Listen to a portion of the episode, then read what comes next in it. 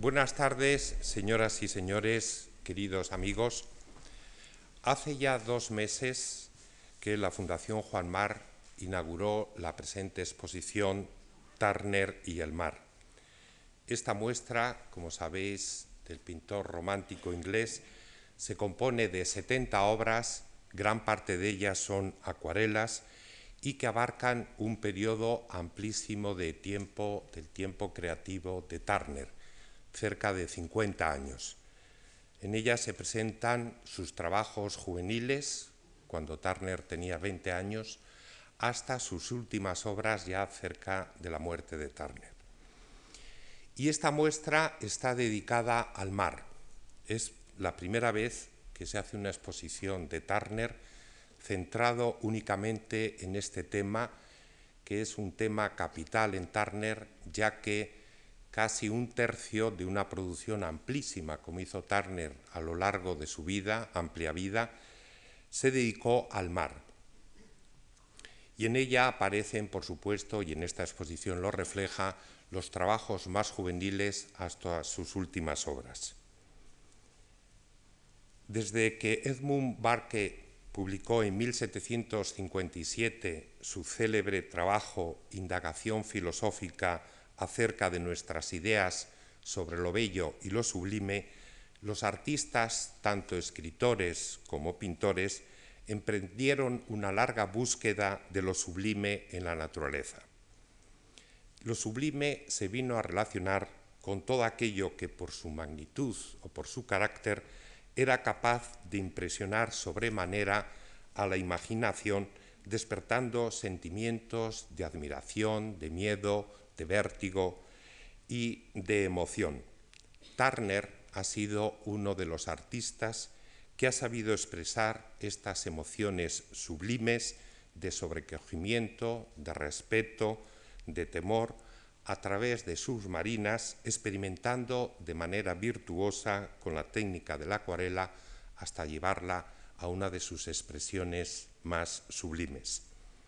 Así, en esta exposición encontramos los temas del mar representado bajo diferentes aspectos. El mar en calma, el mar tempestuoso, un mar tranquilo surcado por barcos. Hoy inauguramos este ciclo de cuatro conferencias en torno a esta exposición de Tarnet y el mar con la intervención del profesor Javier Arnaldo, que es conservador jefe adjunto del Museo Thyssen-Bornemisza de Madrid y es profesor titular de Historia del Arte en la Universidad Complutense de Madrid. El profesor Javier Arnaldo nos va a poner en relación dos de las figuras más señeras del romanticismo europeo, el inglés Turner y el alemán Caspar David Friedrich.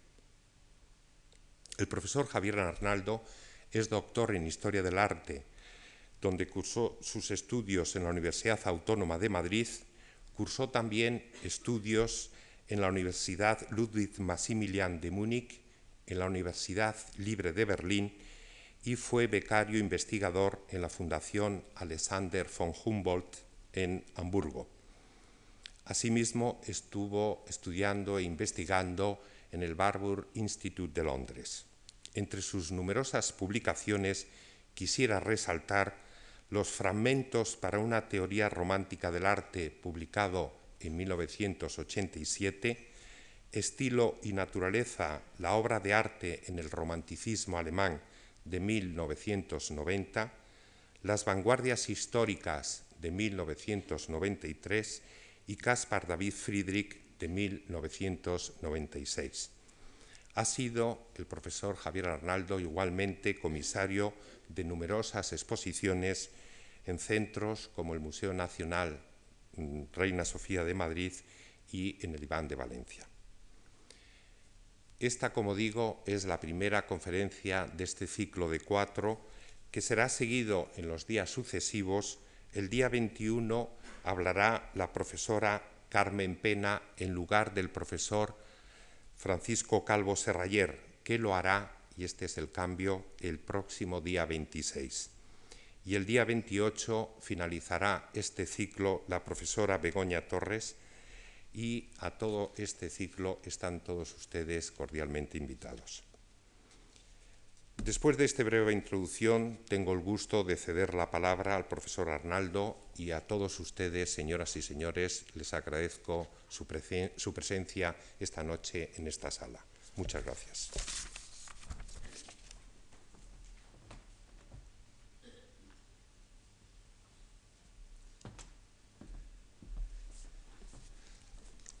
Bien, al, igual que eh, José Capa, les agradezco mucho su asistencia a esta primera conferencia del ciclo al que tan amablemente he sido invitado.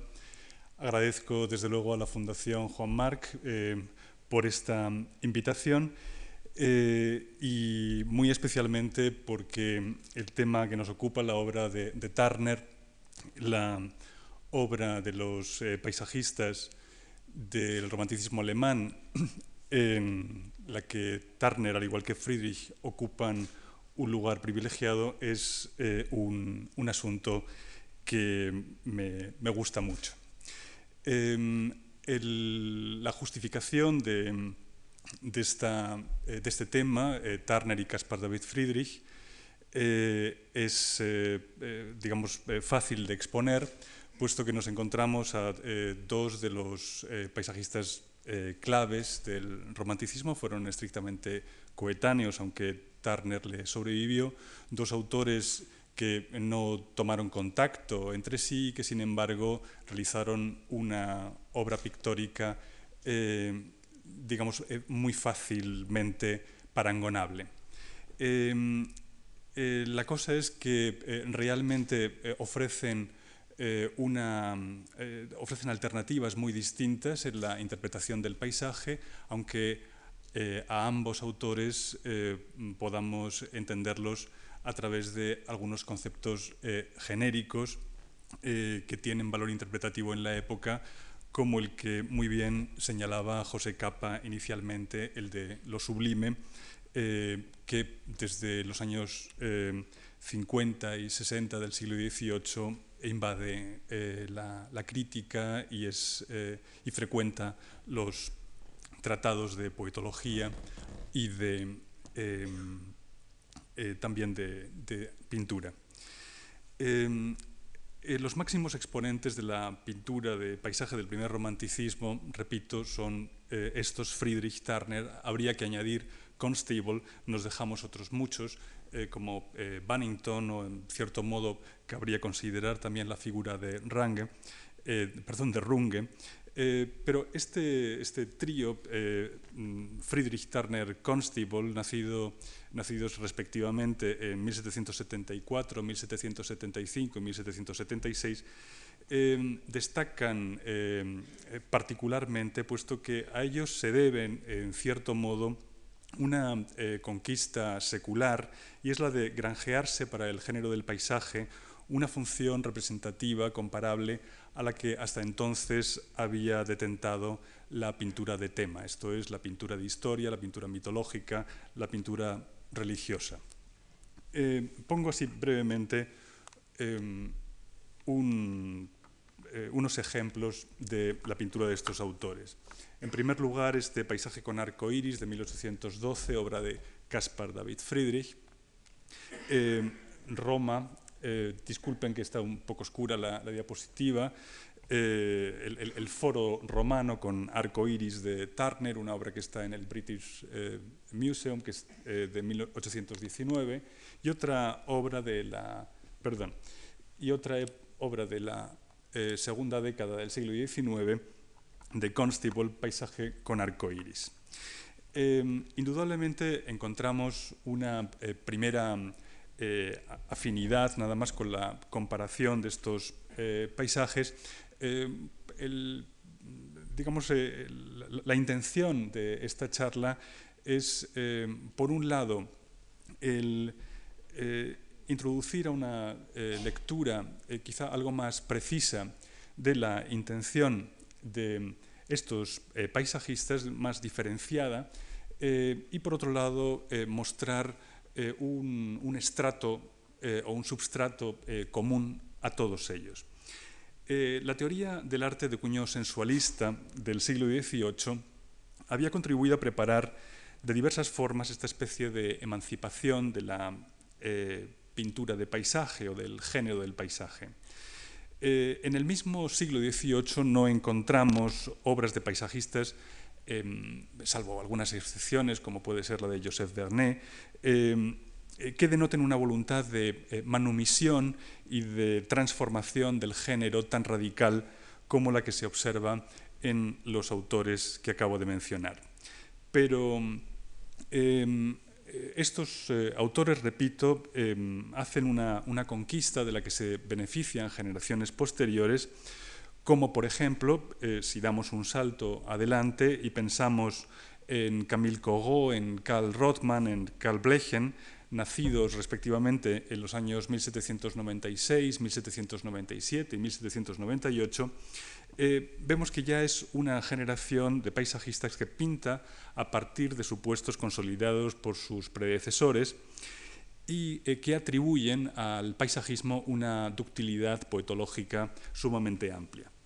Las razones que pueden explicar esta eh, transformación, esta especie de manumisión del género del paisaje, que es especialmente patente en Caspar David Friedrich y en Turner, eh, son eh, de signo muy distinto. Algunas son estrictamente particulares y tienen que ver, desde luego, con, la, voluntad y el, talento específicos de artistas individuales, eh, es decir, con, sus propias capacidades. Pero también podemos hablar de algunos cambios genéricos en el comportamiento de la cultura que, em, que promovieron un cambio de apreciación de la pintura del paisaje.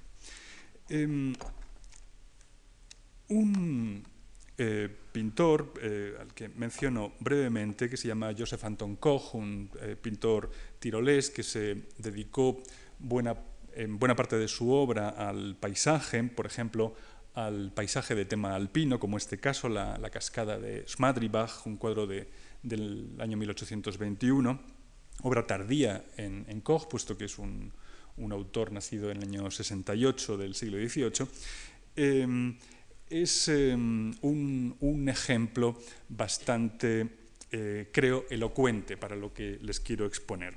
Joseph, Anton Koch se formó en la Academia de Stuttgart em, y era en su juventud un, quizás se puede enfocar algo más, eh, un, eh, estudiante jacobino. Eh, huyó literalmente de Stuttgart a Estrasburgo en, el año 92 eh, eh, y pasó una, temporada en la Francia revolucionaria como refugiándose de una, una, persecución política que sufrió, como digo, en Stuttgart. Esta este eh, dibujo eh, de juventud, eh, que se fecha en el año 1790, presenta una caricatura del régimen de la Academia de Stuttgart. ven que se trata de una pelea entre los jóvenes estudiantes y los maestros de la academia. estos se muestran altivos frente a, incluso con digamos, cierta idealización en la digamos, en su presentación personal en la caricatura, frente a los eh, personajes muy caricaturizados que son el director de la academia y el, profesor de, pintura. Arriba nos encontramos con una alegoría eh, de, la, decadencia del, arte, eh, una, figura fantasmagórica construida en base a, restos como de las ruinas de la cultura, una, una figura además que adorna su, eh, su cintura con unas faltriqueras llenas de dinero, eh, donde se muestra efectivamente lo que es eh, una situación corrupta, interesada del arte. un profesor em, con la mano levantada, queda a la derecha de esta figura, este me refiero, con la mano levantada como amenazando a una alegoría de la pintura que aparece sollozando delante de un cuadro.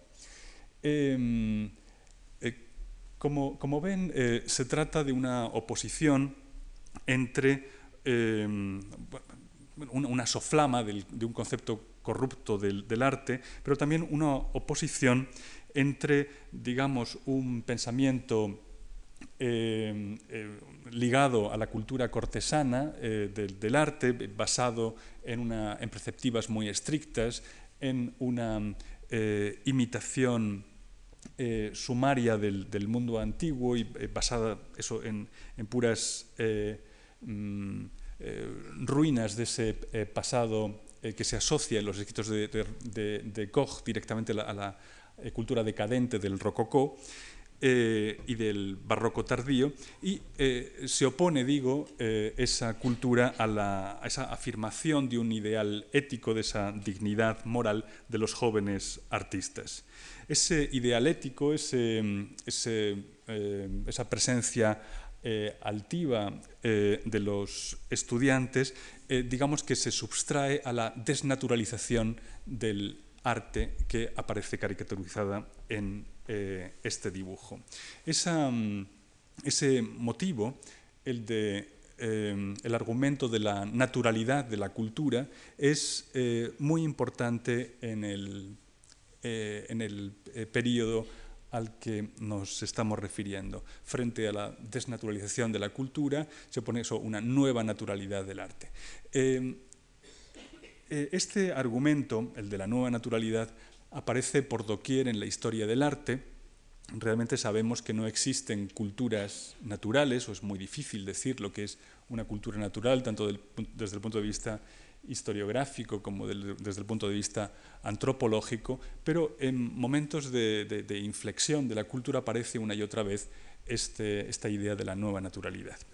Bien, eh, el caso es que los eh, ideales del, eh, momento, ideales de, libertad, de ilustración, incluso de, revolución, aparecen frecuentemente eh, representados a través de figuras que de una forma directa o alegórica representan la naturaleza. Aquí tenemos una estampa francesa de la época de la Revolución, la Nature, eh, y eh, esta referencia eh, debe servirnos para, eh, digamos, eh, entender un, un, paralelismo interesante. La Revolución Francesa había precipitado el cuestionamiento de la jerarquización social propia del antiguo régimen, es decir, la jerarquización en estamentos sociales.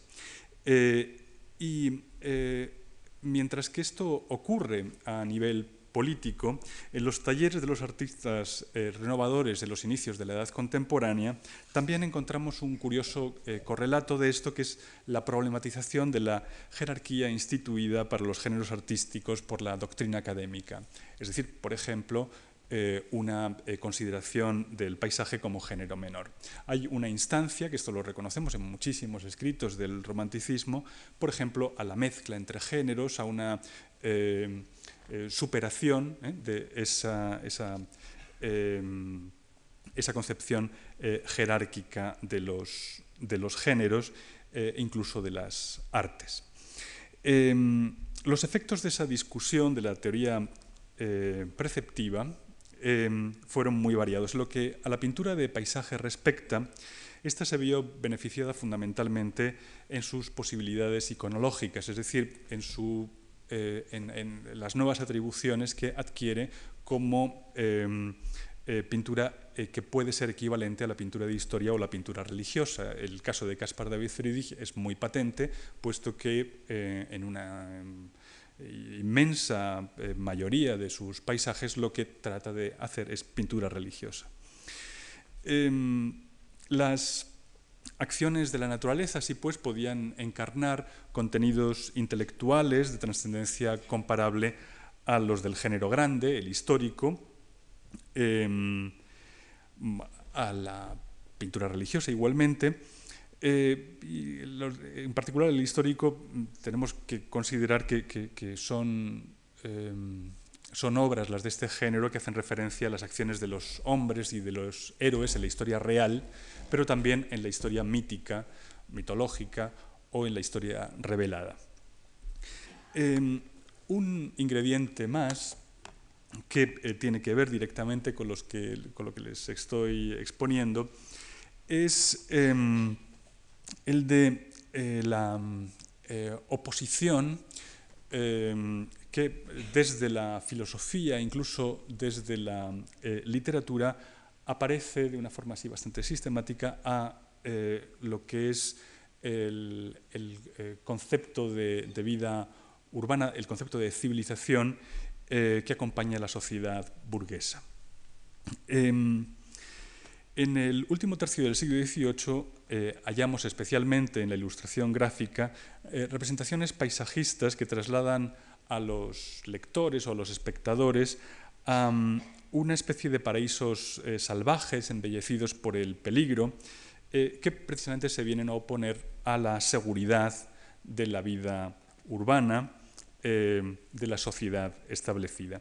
Un ejemplo eh, bastante eh, notorio en este caso es el de Ossian. Aquí tienen una ilustración para la edición francesa de 1794 de Ossian, que es una, una epopeya escrita por Macpherson, pero que la, publicó como si fuera una traducción del gaélico y durante mucho tiempo se mantuvo eh, eh, no, se descubrió esa superchería de Macpherson y se creyó que era una epopeya comparable a la de Homero eh, y se consideró a Ossian, el bardo celta, como una especie de poeta primigenio del norte. Bien, ese, ese, mm, ese, canto de la naturaleza vamos, de, los mitos celtas que aparece en el Ocean, va acompañado igualmente de eh, una celebración de la naturaleza eh, salvaje, incorrupta, eh, una naturaleza que se, se, subtrae al influjo de la civilización. Igualmente, es interesante el pensamiento de Jean-Jacques Rousseau y les pongo una ilustración de la primera edición de la nueva Eloísa, de 1764. El pensamiento de Jean-Jacques Rousseau fue uno de los detonantes en la formación de este gusto sentimental que se escapa al control de la civilización.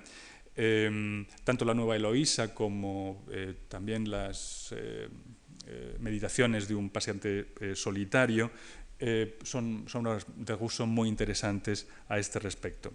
Hay un impulso crítico en la filosofía rusoniana contra los ideales de la civilización, hay un, pesimismo ante lo que había llegado a conformar los ideales de la cultura y a esos eh, ideales de la cultura se opone una nueva naturalidad como esta eh, nueva Eloísa.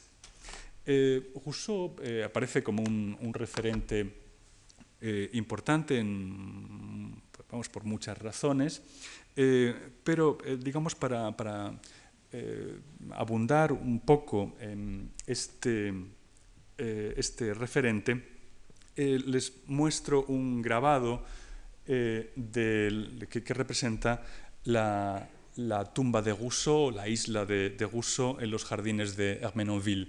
Es un, monumento funerario, puede decirse, pero también un gran eh, homenaje al filósofo, es decir, eh, aparece como un, eh, monumento en, en, este contexto, en una jardinería paisajista de ascendencia inglesa en, Francia, y digamos ese colocar en, un en, una pequeña isla rodeado de, de álamos eh, este, este, recuerdo eh, del filósofo eh, fallecido, lo que viene a, representar es una, idealmente, es una fusión entre el, espíritu del filósofo y la naturaleza toda. ¿no? Es, esa, esa, idea de una identificación entre el, el ideal filosófico o el ideal ético del individuo, podría decirse, con la naturaleza. Ese es un poco un referente clave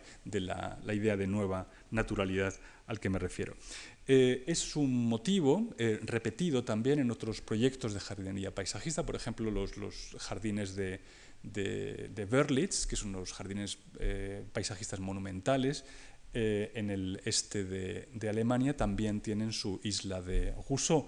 Y en general puede decirse que el, concepto británico de, jardinería, la jardinería eh, paisajista, para, mm, que, saben que, su desarrollo está muy ligado a eh, los proyectos arquitectónicos y de arquitectura de jardines de los Whites en, en, los alrededores de Londres. Es un poco como una, una cultura que se presenta como alternativa a la conservadora en el eh, Londres de la, segunda mitad del, siglo XVIII, llevan eso a nuevas eh, concepciones de, jardín eh, recogidas en, tratados, vamos, de lo que existe una, gran cantidad de, imágenes, aparte de las, propias realizaciones eh, jardineras que eh, acaban teniendo una, incidencia también eh, notoria sobre el propio desarrollo del paisaje. como ejemplo de esa inflexión, les pongo una obra temprana de Caspar David Friedrich, este dibujo realizado a la sepia, que representa un, em, un monumento votivo en un jardín. Esto es un recurso eh, prototípico eh, de, la, jardinería eh, paisajista, una naturaleza aparentemente asilvestrada, una naturaleza mm, sin aparente, digo, mm, intervención del hombre, donde se, recoge un, testimonio de la cultura, pero fundido con, con, esta naturaleza. Eh, el modelo de la jardinería paisajista, em, repito, em, está muy extendido por las propias realizaciones, pero también por la tratadística. En Alemania hay un tratado en cuatro volúmenes de Hirschfeld que se publica en los años 80, principios de los 90 del 18, con numerosas estampas, y puede reconocerse en cierto modo un repertorio de motivos que aparecen en la, en la pintura eh, paisajista eh, mm, en ese libro eh, posteriormente. Mm, hay, sobre todo, de todos modos, hay una, literatura especialmente amplia en Inglaterra, con Pine Knight, con Gilpin y otros autores. Em, y, un autor muy importante para esto es William Hogarth, eh, autor de un, tratado eh, célebre en el que defiende eh, la, belleza de la línea curva frente a la línea recta y, otras muchas cosas, pero que es un, un referente importante para estos proyectos. Y Hogarth fue sobre todo eh, ilustrador gráfico. Eh, aquí les presento un aguafuerte suyo que se llama El gusto a la moda de 1798, donde muestra eh, de una forma parangonable a lo que antes veíamos con Joseph Anton Koch, una caricatura de las costumbres mm, decadentes digamos, de las clases establecidas. En las fricciones que se dieron en el seno de la cultura burguesa del siglo XVIII se hizo manifiesta una valoración negativa del arte y de las costumbres eh, amaneradas propias de la cultura cortesana, eh, que era al fin y al cabo la civilización dominante y que se identificaba eh, con la corrupción.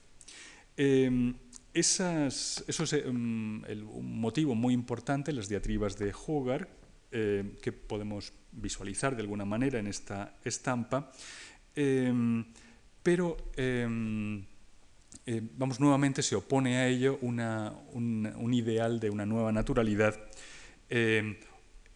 cosa que se hace muy manifiesta en la obra de Constable, digamos, como, correlato de esto, en el sentido de que es un, autor eh, que se, vuelca absolutamente sobre la vida campesina sobre em, digamos, lo que, lo que se subtrae absolutamente de esa vida urbana cuyas, cuyas, normas de comportamiento cultural responden al mundo cortesano.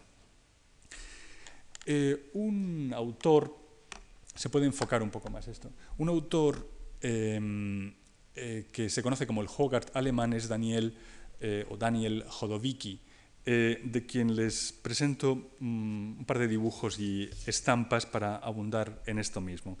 tiene una, una, serie bastante divertida que se llama Acciones naturales y afectadas de la vida, a la que pertenece como dibujo preparatorio esta representación de la eh, afectación. Como ven, eh, son eh, dos personajes mm, cortesanos y esta encarnación de la afectación se opone a la naturaleza que representan estos dos personajes, una, pareja completamente opuesta que frente a ese vestuario remilgado de la pareja anterior, pues aparecen desnudos en el paisaje.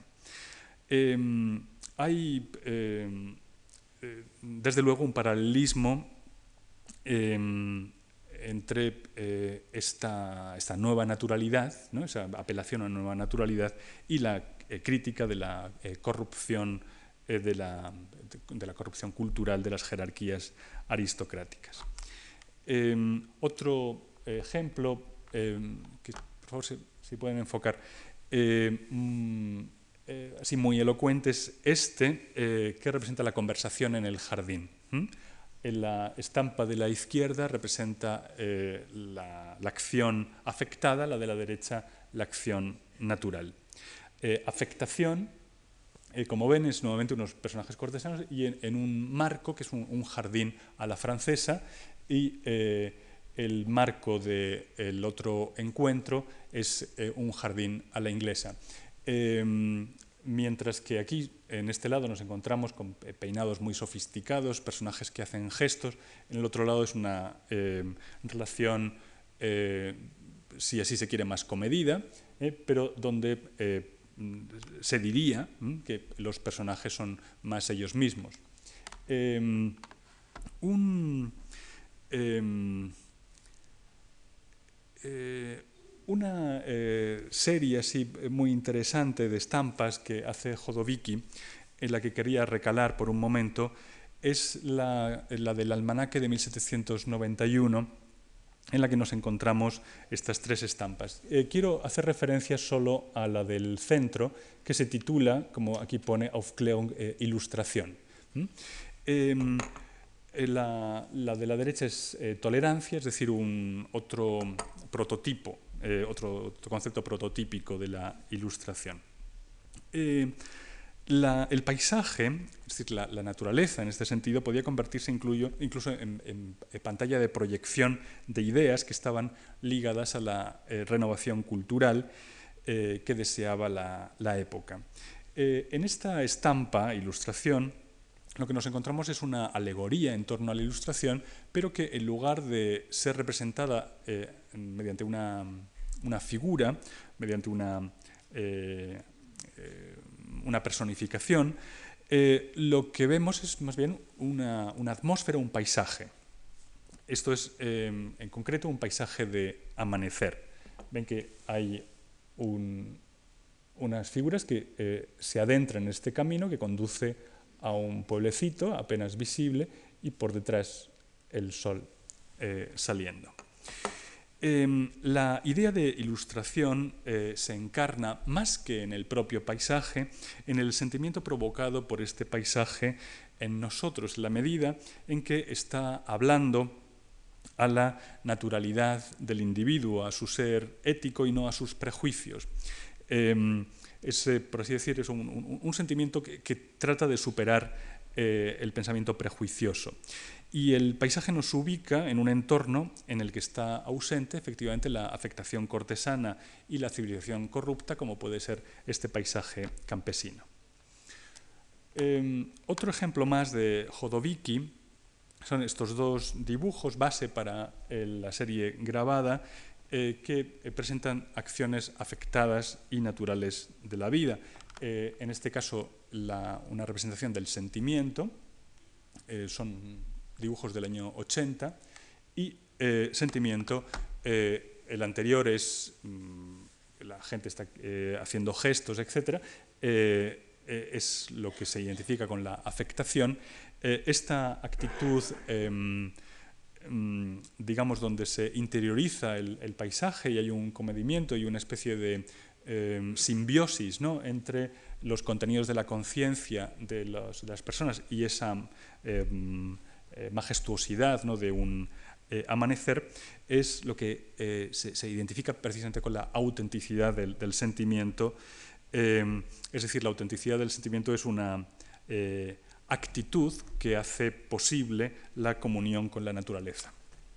Em, son cosas que, en cierto modo, eh, nos, alejan de, fin, casi lo que en principio nos, había traído aquí, que son los, paisajes románticos, pero solo aparentemente. Tenemos, eh, así como eh, un ejemplo que permite ver esta, esta fuerte relación entre el discurso que eh, les expongo. Y em, la obra eh, paisajista de Caspar David Friedrich, em, este cuadro eh, titulado Mujer ante el sol saliente, una metáfora mm, que no opera de, forma muy distinta a los dibujos estos que hemos visto de Jodowicki la mujer ante el sol saliente, es una figura de espaldas, como tantas otras de, Friedrich, eh, que se, muestra de una forma como eh, entregada ante la naturaleza y que eh, hay un, gesto de contemplación de esta, donde lo que se busca es una identificación entre esa majestuosidad y los contenidos de la conciencia o, digamos, el ánimo interior del personaje representado. Otro eh, ejemplo parangonable es el de la salida de la luna en el mar de 1823, ejemplo en el que nos encontramos con una marina de, Friedrich eh, que es susceptible de ser comparada con eh, obras que están en la exposición de Turner. sus figuras encarnan esa divisa esperanzadora de, la sobriedad moral, de la, sencillez, de la naturalidad ideales todos ellos que se sienten eh, saturados en el paisaje. Esta forma de, enlazar el rigorismo moral protestante en la época de, las revoluciones no puede hacerse, desde luego, extensible a todos los renovadores del paisaje en ese momento. Hay un proceso de reinterpretación del paisaje que eh, no es exactamente coincidente en Friedrich, en Turner y Constable. Em, con todo, a posteriori encontramos muchas afinidades entre sus obras, aunque remitan a eh, tradiciones parcialmente distintas em, y haya, en cierto modo, una, eh, cierta dispersión en sus eh, poéticas. Es decir, que lo que podríamos llamar la operatividad semántica o la, forma de de, eh, generar significado de, sus cuadros no es exactamente coincidente. Ahora, eh, sí eh, se aprende mucho de la singularidad de todos ellos mediante la, comparación. Y el objeto de la, de la, charla es fundamentalmente la comparación Turner-Friedrich. Un, periodista anónimo del Dresdener Anzeiger, eh, perico de, Dresde, eh, dijo en 1814 eh, sobre los cuadros de Friedrich, el modo... dice, mm, que sus románticos cuadros coinciden con, cito, el modo de la pintura de paisaje que los británicos denominan hoy monumental landscape. Es decir, ya en su época se reconocía una, una eh, afinidad. Pero eh, Turner y, Friedrich, en concreto, no tomaron conocimiento recíproco de sus obras y desde esa circunstancia quizá eh, lo que nos ocurre es que nos resultan más llamativos sus parecidos que sus diferencias. Y existen, de, de hecho, categorías estéticas, como les decía inicialmente, con un valor interpretativo notorio en toda la época, que afectan a ambos conceptos tales como el de romántico, sentimental, pintoresco o sublime. Em, en, cierto modo, si eh, nos remitimos a un concepto como el de lo sublime, podemos eh, subsumirlo todo, eh, de modo que aparecen un tanto indiferenciadas sus poéticas. Por eso me resisto un poco a utilizar ese término, a unas sabiendas de que es enormemente representativo para la época, y solo quizá hacer mención de una interpretación algo tardía del, término, como es la que aparece en la crítica del juicio de, Kant, eh, quien distingue dos conceptos de sublimidad, uno es el sublime matemático y otro es el sublime dinámico. Lo explico eh, brevemente, el sublime eh, matemático se da ante objetos mm, de la naturaleza o creaciones humanas de tal dimensión que nuestra capacidad de, medir se ve superada. Por ejemplo, una pirámide egipcia. Eh, según Kant, la contemplación de algo así, es decir, una enorme montaña o una pirámide, produce placer, puesto que esa incapacidad de reconocer la medida del objeto llama, sin embargo, a una idea de la razón, y la razón eh, siente que es capaz de entender la idea de infinitud. Y por lo tanto hay una afirmación del de ser humano como ser racional. Eh, en el caso del sublime dinámico se trata de acciones de la naturaleza enormemente eh, hostiles o apabullantes, la erupción de un volcán, una tempestad, cosas semejantes, algo ante eh, lo que el, ser humano eh, en principio siente su fragilidad, ¿no? es decir, eh, se ve, digamos, socavadas sus posibilidades de supervivencia.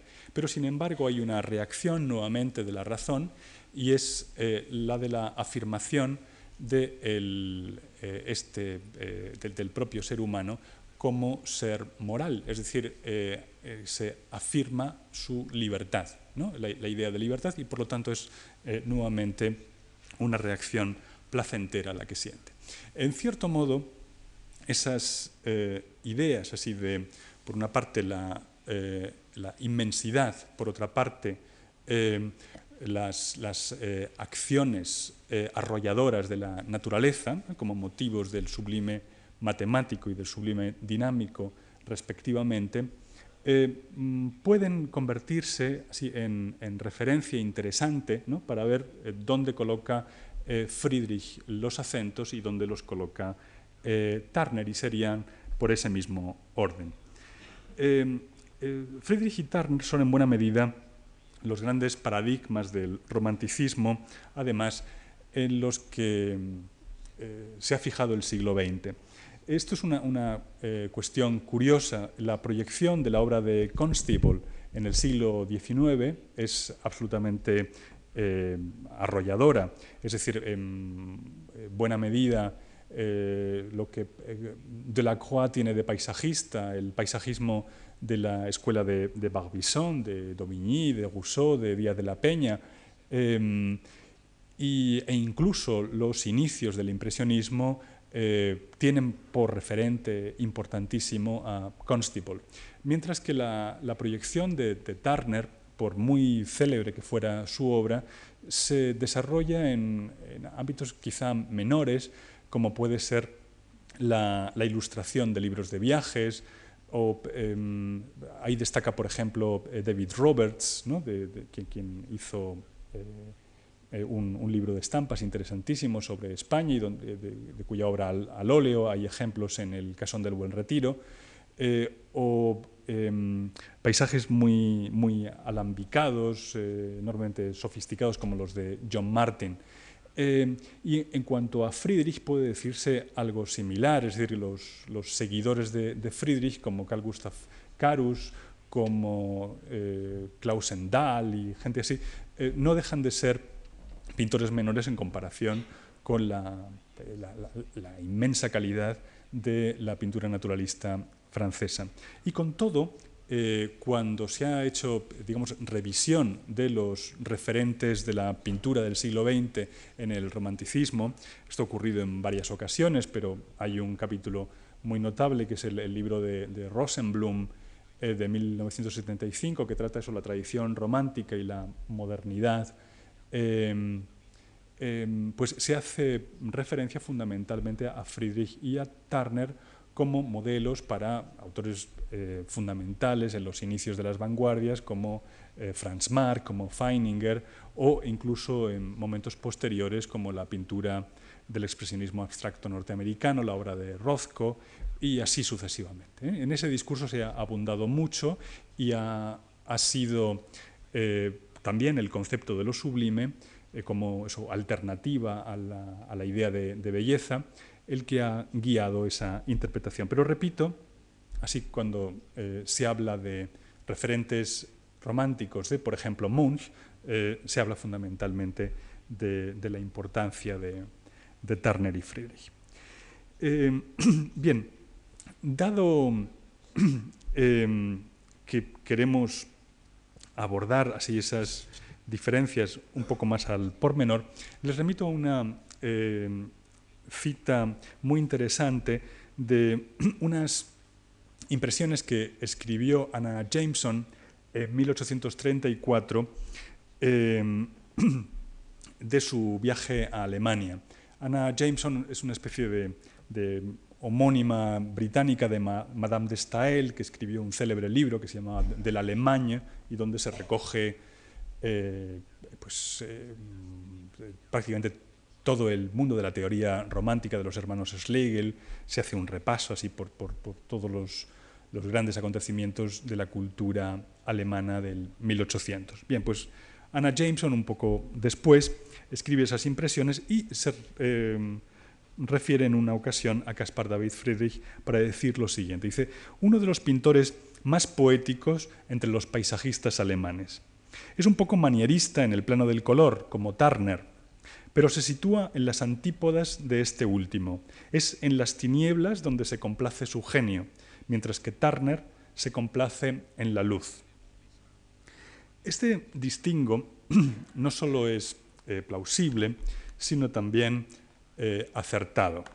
La maestría de, Turner, vemos aquí eh, su cuadro Cicerón en su villa, de 1839,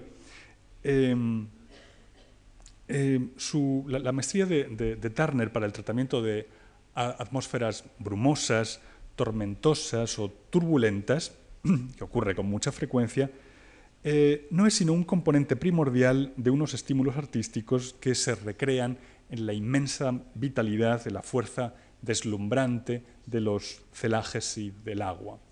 Em, de esto hay numerosos ejemplos en las acuarelas que están expuestas arriba.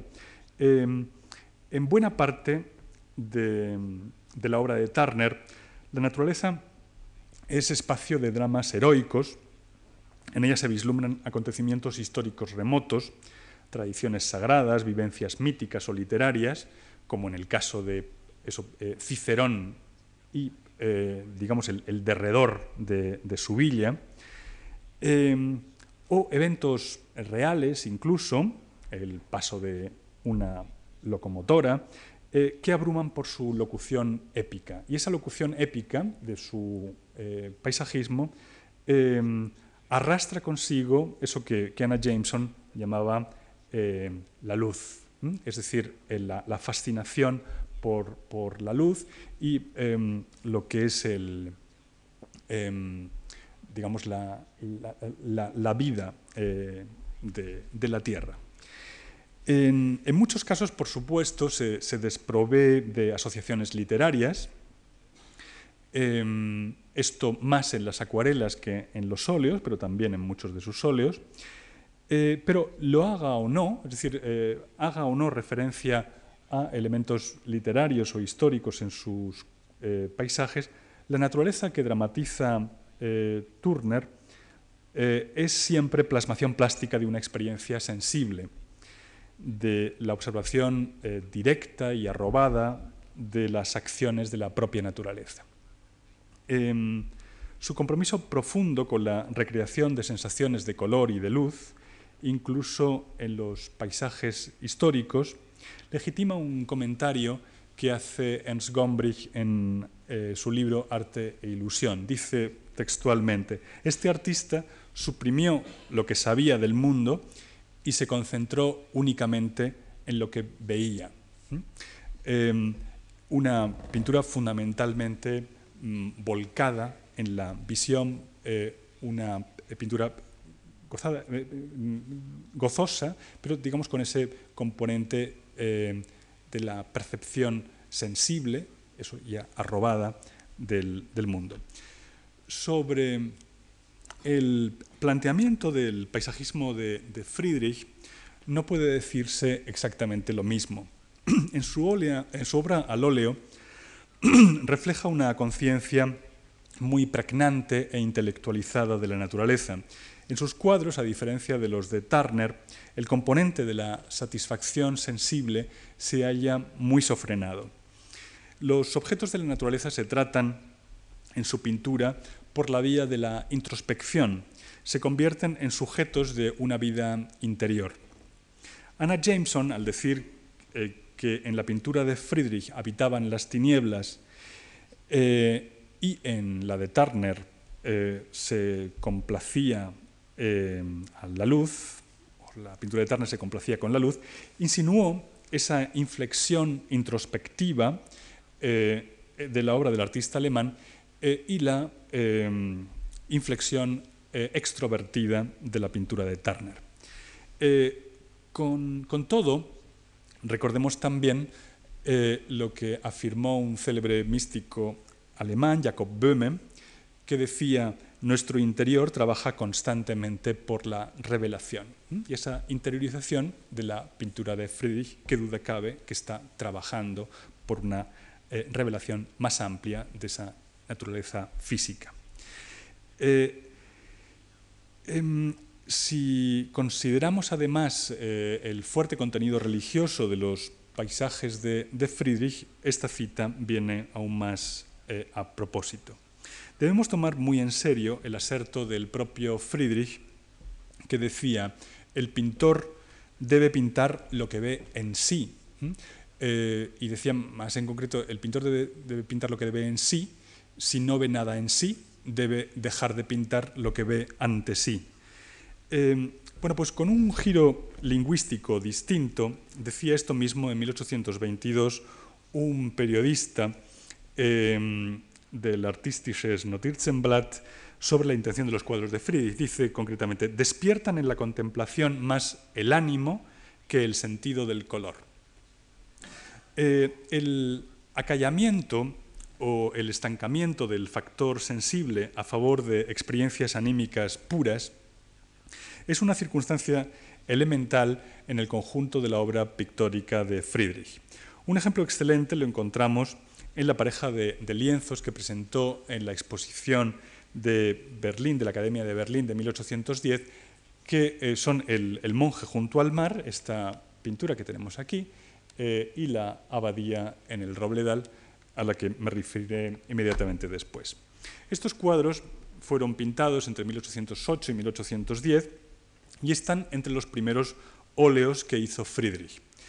Salvo algún experimento aislado, Friedrich no empezó a pintar con eh, pasta de óleo, con, eh, color eh, de óleo, hasta 1807, es decir, ya con 33 años, ya que durante mucho tiempo pensó en centrar sus intereses en, en el dibujo y en la ilustración gráfica. Turner por el contrario, empezó a dedicarse a la pintura al óleo al menos ocho años antes y, eh, en fin, con, una, decisión notoria. Pero si bien puede considerarse, pueden considerarse entre los testimonios de sus comienzos estos dos cuadros, El monje junto al mar y La abadía en el Robledal, señalan también un máximo en su obra. Esto es una circunstancia eh, curiosa de la trayectoria de Friedrich que realmente en los comienzos de su trayectoria logra obras em, de, una, una, excelencia pocas veces superada después. Eh, y tanto en lo que respecta a la calidad de las soluciones como a la radicalidad de, estas. Eh, Carl Friedrich eh, Froman, un librero de Jena, interpretó que esta pareja de lienzos presentaba dos momentos del día complementarios. Identificó el monje junto al mar con un amanecer y la abadía en el Robledal con un atardecer. La suposición de Froman no tenía por qué ir desencaminada, eh, son frecuentes eh, las parejas de, cuadros de Friedrich que presentan dos momentos del día o incluso donde hay ciclos enteros ¿no? de las cuatro estaciones y cosas semejantes. Em, pero eh, también es cierto que no se hace fácil identificar esos dos momentos concretos y cualquiera podría verse impelido a alterar en cierto modo, ese orden. De forma más específica, lo que atrae a Friedrich en ambos cuadros es el efecto de transición o de indefinición entre el día y la noche. Eh, transición entre el día y la noche, indefinición, en el sentido de que no, no es ni de día ni de noche. Eh, más que mostrar la orientación del cambio vital o del proceso de transformación atmosférica, el momento de transición le sirve para plasmar una suerte de estancamiento vital, un tiempo paralizado, una especie de todavía no del ya, eh, todavía no del ya, del día o de la noche. Eh, y de este modo visualiza una especie de potencialidad máxima de la acción de la naturaleza, pero eh, anterior a toda acción efectiva. Es, por así decir, un todavía no del ya de la acción.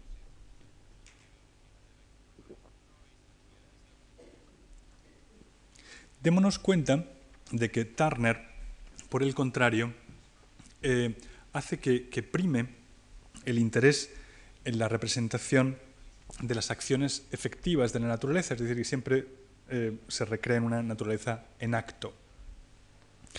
En un comentario jocoso eh, que escribieron Agin von Arnim y Clemens von Brentano sobre las reacciones del público ante esta obra, El, monje junto al mar, cuando fue expuesta como les digo, en el año 10, decían, esta obra es un puro decorado ante el cual debería desarrollarse una acción, pues no permite reposo alguno. Otro testimonio muy significativo es el de Marie-Helene von Kügelgen, eh, que describía eh, en una carta a una amiga esta obra con, con palabras de verdadero espanto. Dice, el cielo es puro e impasiblemente tranquilo, no hay tempestad, no hay sol, no hay luna, no hay tormenta, Sí, una tormenta me consolaría y sería un placer, puesto que así se vería vida y movimiento en alguna parte.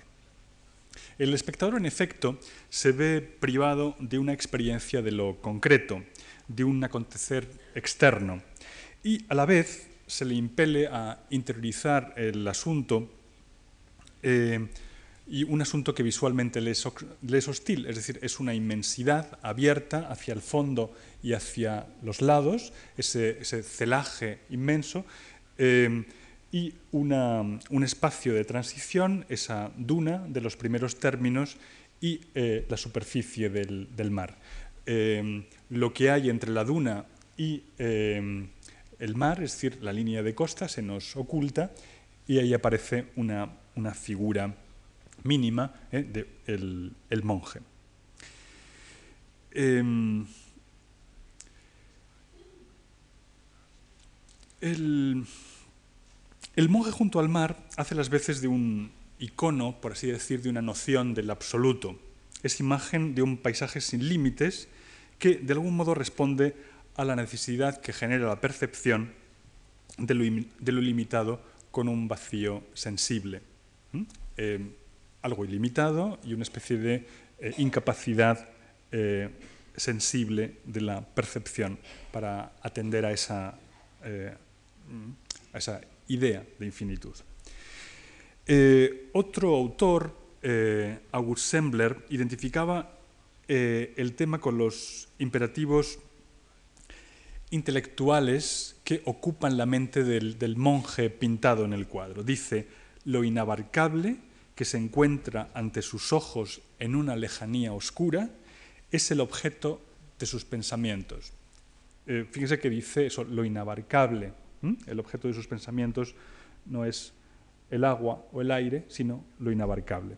A diferencia de las realizaciones de Turner, la obra pintada de Friedrich prima la idea sobre la atracción manifiesta hacia la dinámica de lo sensible. Sus paisajes se construyen para la idea y eh, esta logra paralizar, por así decir, toda gratificación sensible. De modo que las impresiones que los eh, eh, fenómenos producen, esos fenómenos que aparecen en el paisaje, lejos de poder ser recreadas por el espectador, son necesariamente trascendidas. Heinrich von Kleist escribió un artículo maravilloso sobre este cuadro, en el que habla, por ejemplo, de lo, impresionante que le resultaba, diciendo que es, como si a uno le arrancaran los párpados. ¿no? Es decir, que eh, no, hay, no hay relajo para la sensibilidad. Y describía las reacciones que le provocaba este cuadro en los siguientes términos. Era si yo mismo el capuchino, después de hacer un recorrido largo, se identifica con el, monje, el capuchino, y era el cuadro La Duna.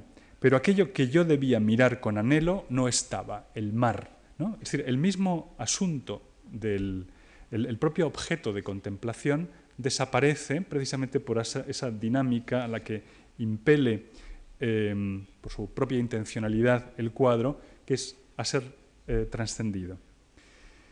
Em, Escribía eh, Johanna Schopenhauer, la madre del filósofo, sobre la abadía en el Robledal, este otro cuadro que se puede enfocar un poco, eh, lo siguiente. Los bancos de niebla que se levantan del suelo, casi convertidos en escarcha por el frío, cubren toda la lejanía. Se nos vienen encima. Dice, ¿qué imagen de la muerte? ¿Mm? Em, en uno y otro cuadro, en El monje junto al mar y en la abadía en el Robledal, es la lejanía asunto fundamental, pero que no se hace accesible ni transparente. Más bien se eliminan las mediaciones y se nos insta a ocuparnos precisamente de lo que se nos oculta, eh, del perfil de lo inabarcable. Friedrich tiene una manera muy característica de componer sus cuadros. Apenas hace uso de la memoria visual, aunque incorpore motivos que ha dibujado del natural, la frescura de la inmediatez de lo vivido, eh, que se observa en esos dibujos, desaparece en sus óleos. Estos obedecen más bien a una construcción de taller, que muy a menudo pretende conformar espacios virtuales inquietantes e incluso profundidades, por así decir, abismáticas. El arraigo empírico que tienen sus dibujos se ausenta, repito, de sus composiciones al óleo. Vemos un par de dibujos prácticamente de la misma época. Estos son unos estudios de robles y robledales de 1809, donde observamos realmente su em, eh, atención escrupulosa por el objeto de imitación, los árboles. Un volcarse atento en la observación eh, del natural. Em, o un ejemplo más, este un poquito anterior, del año 6, que es un, dibujo que se puede enfocar que representa una, granja con pozo. Eh, son eh, dibujos, digamos, como de, una voluntad absolutamente naturalista. sin embargo, eh, si saltamos algo en el, tiempo y eh, vemos este cuadro de 1822, eh, que se, suele llamar el árbol solitario, vemos que la, la, intención del cuadro al óleo es notablemente distinta. hay que decir que Friedrich trabaja en sus cuadros generalmente con, repertorios de, imágenes, mm, bien sean eh, montañas, árboles, eh, líneas de costa, etc., que ha dibujado en el natural, pero estos sufren, como digo, un proceso de, transformación. aquí tenemos un paisaje protagonizado por este enorme roble que se coloca en el eje central de la composición como si fuera una especie de columna vertebral del paisaje y en el sentido literal de la palabra, ¿no? como la eh, columna que vertebra ese espacio. Eh, la colocación del roble es, eh, estrictamente la del eje central. hay una figura de un pastor al pie del árbol que cuida unas ovejas que nos da esa relación mm, de escala que, em, digamos, eh, em, eh, hace, hace, mucho más enorme ese, ese, árbol. Es decir, hay una representación, por así decir, hiperbólica de, esa, eh, de, ese motivo de la naturaleza. Y coloca igualmente esta charca, hay otra charca aquí detrás, em, y como ven, el, el cielo se articula como una, serie de estratos de nubes que avanzan hacia nosotros como si fuera una, bóveda que lo cubre todo, es decir, como un, espacio, un, espacio eh, vertebrado y eh, cubierto. es una, una, composición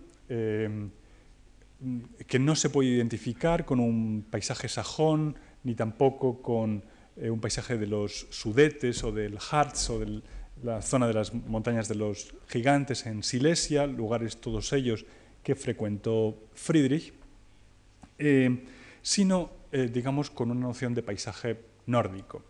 Y eso se debe, entre otras cosas, porque sin empacho ninguno, él puede mezclar en sus cuadros elementos que pertenecen a apuntes de muy distintas eh, vivencias de muy distintos rincones de la naturaleza.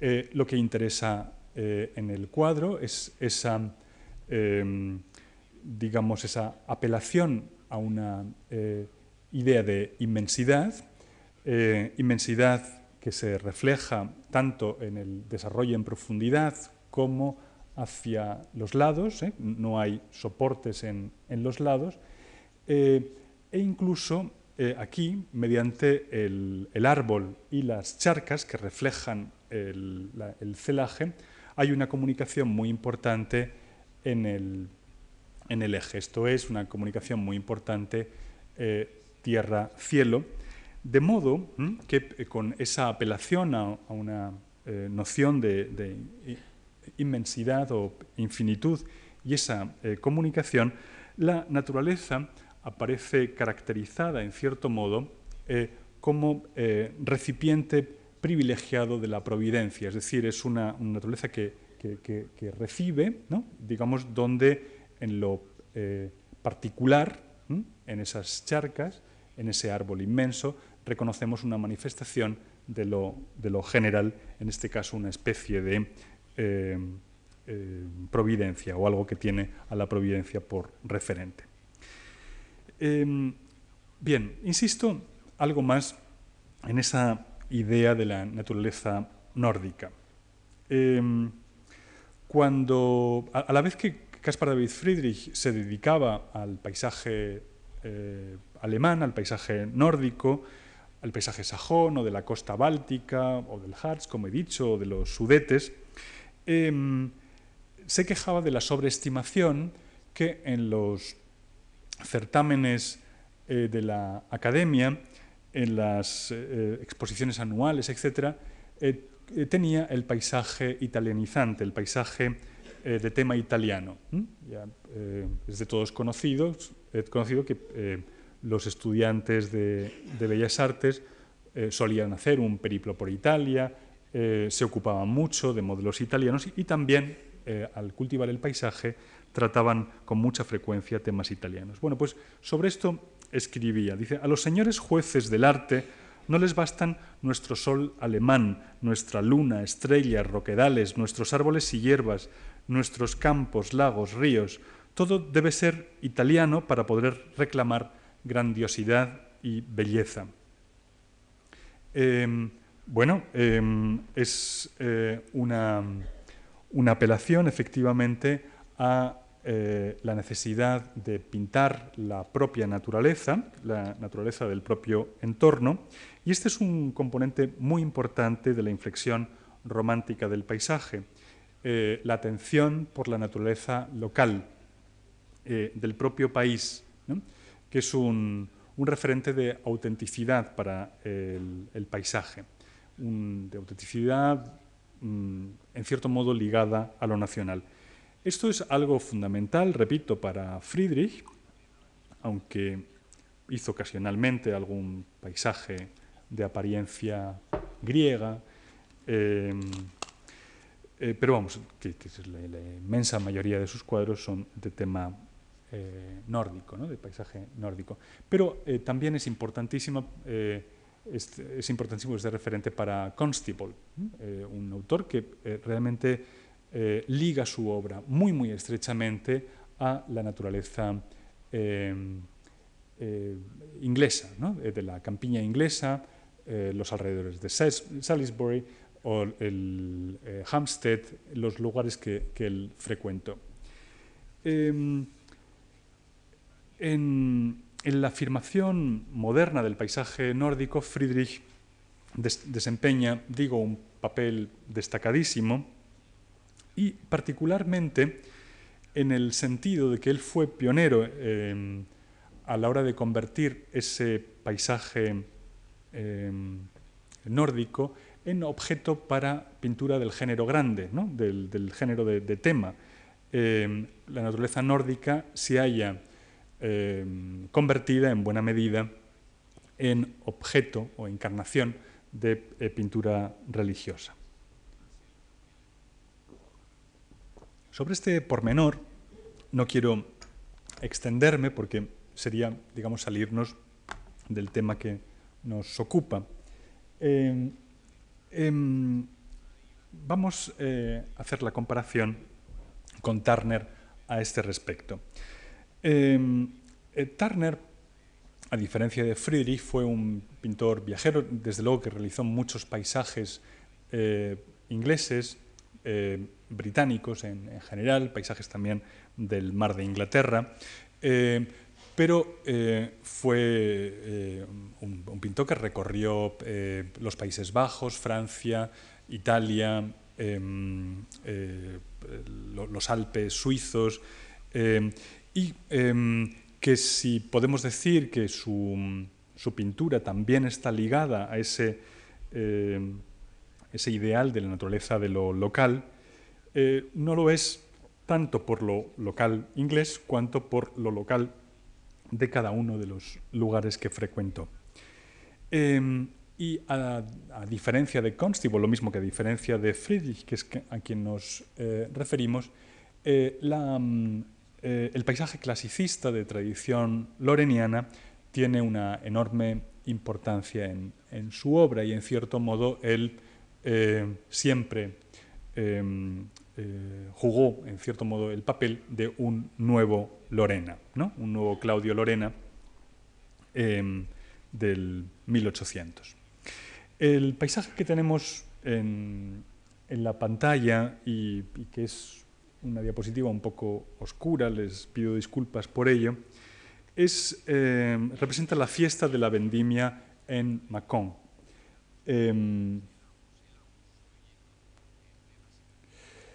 Em, em, bien, eh, es un, paisaje em, de tema arcádico, es decir, son los vendimiadores eh, que celebran la vendimia y lo hacen en un paisaje con el que se establece una relación de confianza, una naturaleza que acepta plenamente la actividad civilizadora de la cultura, eh, los cultivos eh, del vino, y es un poco como una especie de eh, réplica del hombre arcádico. Es un paisaje este, que al igual que otros de, de Turner, les pongo brevemente un par de ejemplos, como esta escena de costa cerca de, Nápoles, eh, un cuadro también de la, Tate, o eh, este mm, eh, Ulises después de burlar a Polifemo de la National Gallery de, Londres, que hacen reconocer em, registros propios de Claudio Lorena y que, más en los dos ejemplos anteriores que eh, presentado identifican la naturaleza con ese locus amenus, esa naturaleza a la medida del hombre, o como eh, escenario de las vivencias míticas. Em, los dibujos y acuarelas de Turner, em, aunque por lo general son mucho más sumarios que los de Friedrich, también denotan una eh, atención eh, extraordinaria eh, por el natural, una observación muy atenta del natural y participan una inmediatez em, con respecto al motivo representado. pongo solo un par de ejemplos, los dos de, mm, de la exposición que tenemos arriba. estos barcos frente a la costa, una acuarela del año 11 eh, y eh, una acuarela un poco anterior, Barcas y Casas en Gravesend. Em, en este caso eh, hay una mayor atención por el detalle y una cierta subordinación del color, em, que después es una relación de circunstancias que se hace más atípica en la obra de, Turner. repito, por lo tanto, que hay eso, un, volcarse en el, en el natural común a ambos lo que son los bocetos y apuntes, bien sean del natural o bien sean realizados de memoria.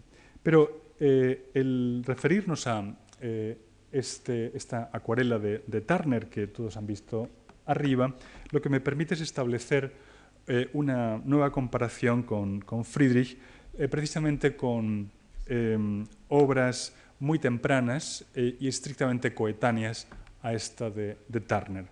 Esta escena de Costa, eh, mm, o escena de despedida se llama, perdón, eh, de 1799, apenas posterior a la acuarela de, Turner, también tiene una vocación que duda cabe naturalista, es una composición muy completa, al igual que la acuarela que hemos visto, que no es un, mero apunte, em, pero a diferencia de esa vocación eminentemente naturalista que vemos en, la, de Turner, aquí hay una mm, implicación de motivos alegóricos. La escena de despedida ¿eh? Eh, implica también un, eh, acto que en cierto modo busca su reflejo en los motivos de la naturaleza representados. Un ejemplo más claro a este respecto es esta escena de lamentación, también del año 99. Eh, es, una, es, un paisaje que duda cabe con esas personificaciones que hacen referencia probablemente a una muerte, el árbol seco eh, lo, refleja y digamos que la, naturaleza em, eh, responde a esa necesidad de alegoresis o esos contenidos intelectuales que eh, busca Friedrich. y mm, llevando em, el discurso hacia una, una, sepia un poquito posterior, esta de 1802, el caminante junto a la piedra eh, miliar, eh, quiero, em, digamos, em, exponer em, la, tesis de que se trata siempre de personajes que, digamos, no están en el cuadro para acompañar a las acciones de la naturaleza, sino más bien para interpelarnos a nosotros en el siguiente sentido. Eh, los objetos del pensamiento de los personajes representados, al igual que las figuras de espaldas de, eh, después, eh, son el verdadero motivo que la imagen nos transmite. En el caminante entre la piedra miliar, que es un momento de descanso de alguien que ha hecho un largo recorrido, no es tanto la piedra miliar ni, ni, el derredor de esta, ni la propia fisonomía del caminante lo que se nos quiere mostrar fundamentalmente, cuanto los contenidos del pensamiento de este. El caminante sobre el mar de, Niebla, una obra eh, muy célebre de Caspar David Friedrich del año 18, eh, nos eh, aún con, mayor em, solemnidad, si, si, se quiere, esta intención del paisaje de Friedrich. un recurso que frecuenta muy a menudo es la construcción del desarrollo espacial en profundidad por la mera adición de los planos que se suceden hacia el fondo, pero dejando eh, indefinidos u ocultos muchos espacios de transición, de modo que el escorzado nunca es transparente y la confusión de las partes intermedias em, se convierte en cierto modo en indeterminadas, en no mensurables las distancias, las relaciones de distancia. Con este efecto, em, de, agregados eh, también apunta a un, a un agregado de puntos de vista diferentes que hacen verdaderamente de la, imagen de la naturaleza algo eh, infinito. Eh, la, la, mirada del circunstante mm, introducido en el cuadro, esta figura de espaldas, es decir, su propia vivencia, es el, la, instancia fundamental que encuentra el espectador real del cuadro, que mm, acaba identificándose con una especie, acaba identificando su mirada con una especie de ubicuidad mental. Em, en, en, Turner, esa referencia a lo inmenso, a lo inconmensurable de la naturaleza, tiene un sentido muy distinto. En primer lugar, em, las acciones introducidas en el paisaje, como en este caso con Aníbal eh, y su ejército cruzando los Alpes, otro cuadro de la, de Tate, eh, eh, hace que sean precisamente episodios de la, de la cultura, es decir, el, propio acontecer de lo humano, lo que transite por la naturaleza recreada, por esas eh, atmósferas eh, enormes. Em, hay em, una, reflexión muy interesante de Hazlitt eh, sobre este cuadro escrita en 1816 que dice, em, perdón, no sobre este cuadro, sobre los cuadros de, de Turner, dice que sus pinturas parecen representaciones no propiamente de los objetos de la naturaleza, sino del medio a través del cual vemos. Sus cuadros eh, son, cuadros de los elementos, del aire, de la tierra, del agua. Alguien ha dicho que sus paisajes son cuadros de la nada, muy verídicos. Eh, esa es eh, una diferencia notable o, digamos, una cualidad de la pintura de Turner que se hace, si cabe, eh, mucho más patente al ser contrastados sus paisajes con los de Friedrich. Es eh, una pintura de los elementos, del medio a través del cual vemos. Y ese medio a través del cual vemos contiene también elementos de la civilización que transitan por ellos, ¿no? como pueden ser eh, las, em, esta eh, escena de, Aníbal o eh, cualesquiera otras, en cierto modo equivalentes de los eh, bíblicos o mitológicos o de las pastorales que existen en la pintura de Claudio Lorena, su gran referente. Em, para insistir em, mm, un poco más en las diferencias, y eh, terminar eh, la charla, em, les quiero citar dos pasajes acerca de, los procedimientos con los que trabajan Turner y Friedrich respectivamente.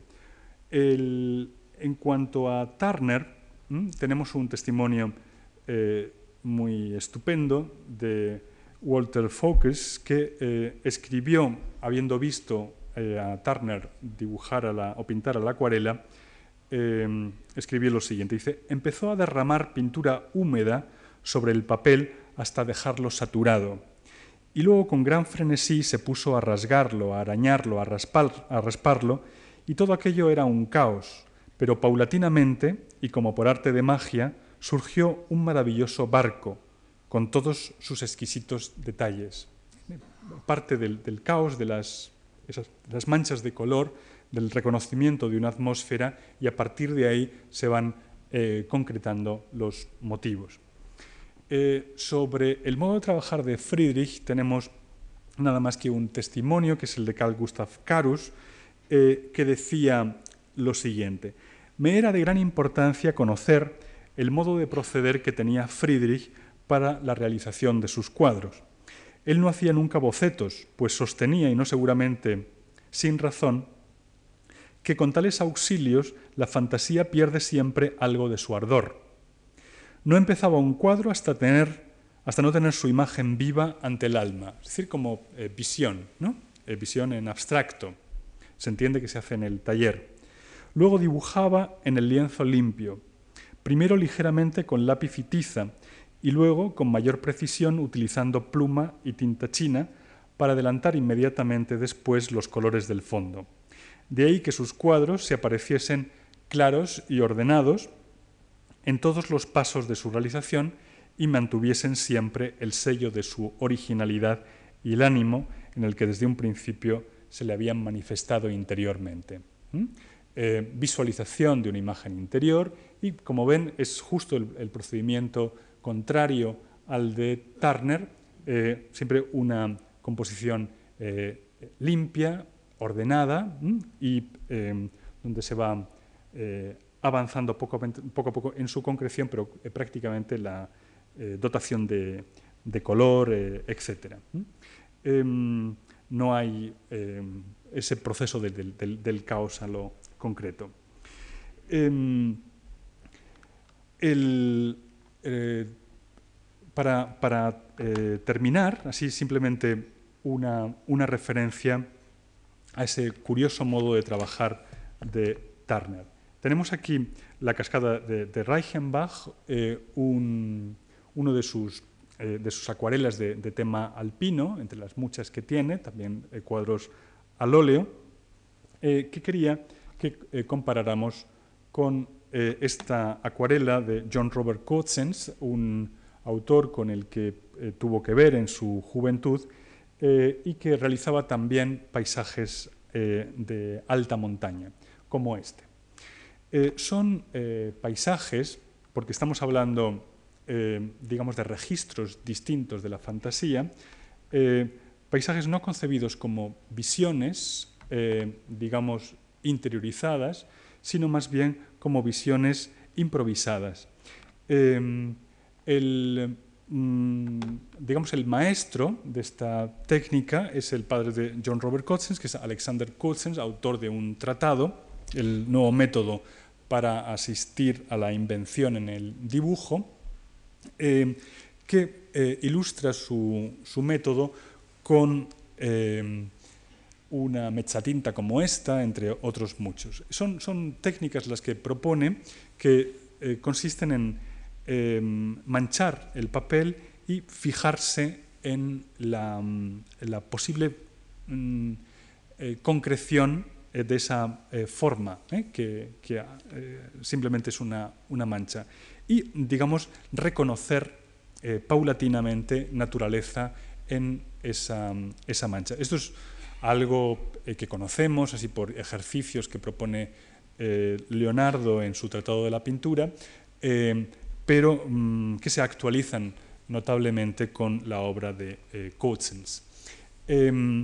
En, Turner, y eso es grandioso de, ver en sus acuarelas, vemos ese trabajar con la eh, materia pictórica, con la acuarela, en cierto modo como em, buscando una, afinidad entre el ductus del, pincel y las propias acciones de la naturaleza, una, especie de mimetización de los actos de la naturaleza. Y eso tiene su base eh, precisamente en, en, un planteamiento como este. Em, las, fórmulas propuestas por los, los eh, tuvieron una amplia difusión en el paisajismo británico del fin de siglo. Les pongo eh, un ejemplo de Francis Stone, esto es del propio Thomas Girtin, de Lutherburg, un autor muy interesante y muy, muy influyente en este circuito. y también eh, las practican eh, autores mm, que ligamos a, lo que se llama la, veduta suiza, eh, que es un, género del fin de siglo que se difundió mucho. desde un, establecimiento de grabado de, París en el que trabajaban fundamentalmente artistas suizos. Y son vistas de alta montaña, generalmente no tienen nada que ver con la visión directa de la naturaleza, sino más bien con la imaginación y a partir de improvisaciones sobre el papel. Eh, bueno, en algunos casos hay vistas más topográficas como esta,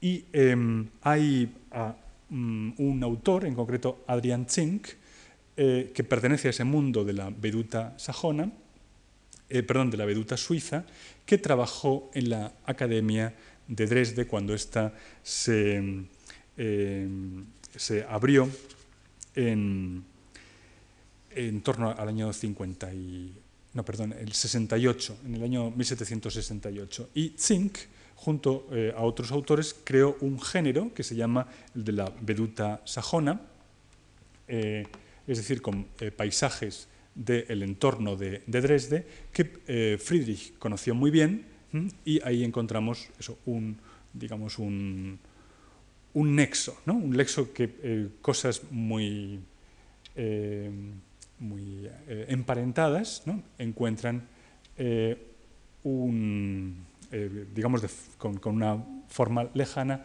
un, un nexo. Una tradición a la que se remite Turner y otra tradición emparentada con esta a la que remite Friedrich. Bueno, con esta eh, pista eh, y, recordando eh, que lo que más me interesaba señalar era fundamentalmente esa, esa apelación a la nueva naturalidad que señalaba en un principio y sus componentes, digamos, éticos dentro del el contexto cultural de la época, pues doy por terminada la intervención y muchas gracias por su paciencia.